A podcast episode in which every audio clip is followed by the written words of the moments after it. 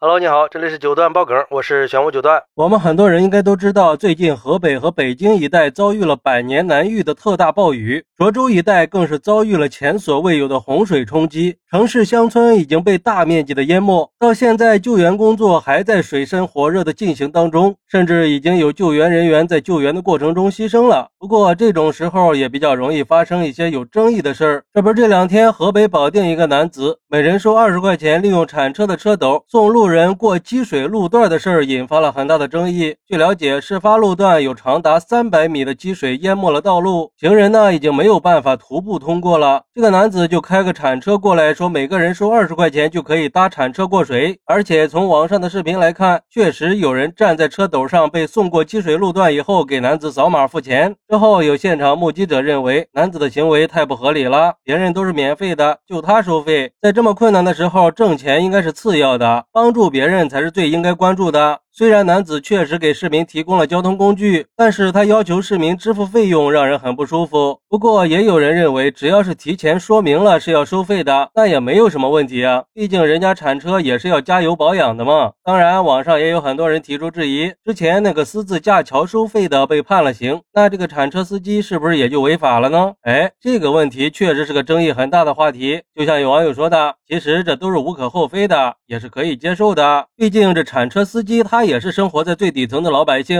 用格局去道德绑架人家就没有必要了吧？因为男子提供了服务啊，帮助别人解决了实际问题，他有权收取一定的费用。而且在灾难时期，资源有限，提供服务的人也需要承担一定的风险和成本。如果免费的话，可能会导致更多的人利用这个机会，造成不必要的拥堵和混乱。关键是坐车的人愿意去支付这笔费用，男子也是采取自愿制的。如果不想支付的，完全可以选择其他方式去解决问题。啊。怎么不想想，人家的车是要烧油的，尤其是这种工程车辆，一箱油就要好几千块呀。说实话，男子也就是收了个油钱。铲车开动一次耗油是很大的，而且如果积水把铲车发动机给损坏了，那可是十几万甚至几十万的损失呀！谁来替铲车司机的损失负责呢？要我说呀，人家可以去救人就已经是大义了，总不能让他为了帮助别人自己倾家荡产了吧？所以说，男子收费也没什么该不该的，不收是个人的格局，收了那是人家的生存之计。当然，如果收费太高的话，那就是不义之财了。不过，也有网友认为，这不是钱的问题，也不是什么道德绑架。如果是平时也就算了，但是在自然灾害面前，这就叫不义之财，就是在利用别人的困境开设水上收费站去牟利，违反了道德和人道主义。在自然灾害面前，应该以公益为出发点，所以这种无情的行为让人不齿。而对于这个问题，有律师认为。首先，男子并没有占用公共财产，而是用自己的铲车把路人运到没有积水的路段。加上行人是自愿支付的，也就没有强拿强要的情况，所以这种行为并不会涉嫌犯罪，但是却有违法的行为，因为《道路交通安全法》有明确规定。铲车属于特种车辆，车斗是不允许载人的。可能有人会说，抗洪救灾的时候也有很多铲车去救人呀，是不是都违章作业了呢？实际上，这些情况和场景是不一样的，那载人的性质也就不一样了。抗洪救灾的时候，铲车所担负的那是救人、抗灾、挽救生命的职责。但是男子的铲车不光载人，还收了费，那这就不是好心的帮助了，而是以收取费用为目的的载人拉客行为，而且是属于非法载客行为。所以。按照道路运输条例的规定，男子所收的费用不光要被全部没收，还可能会面临巨额的罚款。关键是，就算男子是好心免费的用铲车把路人送过积水路面，实际上也是违法行为。但是，考虑到这样的目的是为了让别人受益，符合公序良俗，在处理上可能也就会不予处罚了。哎，其实也就是说，在本质上，并不代表这个行为是合法的。不过，我个人认为，我们不能因为男子收了二十块钱就去否定他所做的事儿，我们不能一味的去道德绑架别人。客观的来说，他为什么要去冒着生命危险，或者让自己财产损失的去帮助别人呢？我觉得呀，这就是个典型的道德困境。这里边涉及到了个人利益、社会公益和道德伦理这些多方面的因素。我们不能简单的用对错来判断这个事儿，应该从多个角度去分析和思考。在灾难面前，我们应该多一些理解和包容，少一些指责。我们应该感谢那些在困难时候伸出援手的人，并且尊重他们的选择和权利，也应该尊重劳动。的价值，当然，我们也应该关注那些更需要帮助的人，尽可能的给予他们支持和帮助，众志成城的共同应对灾难，只有这样才能共同度过难关嘛。好，那你觉得男子用铲车送路人过积水，收二十块钱，他合适吗？快来评论区分享一下吧，我在评论区等你。喜欢我的朋友可以点个订阅，加个关注，送个月票，也欢迎点赞、收藏和评论。我们下期再见，拜拜。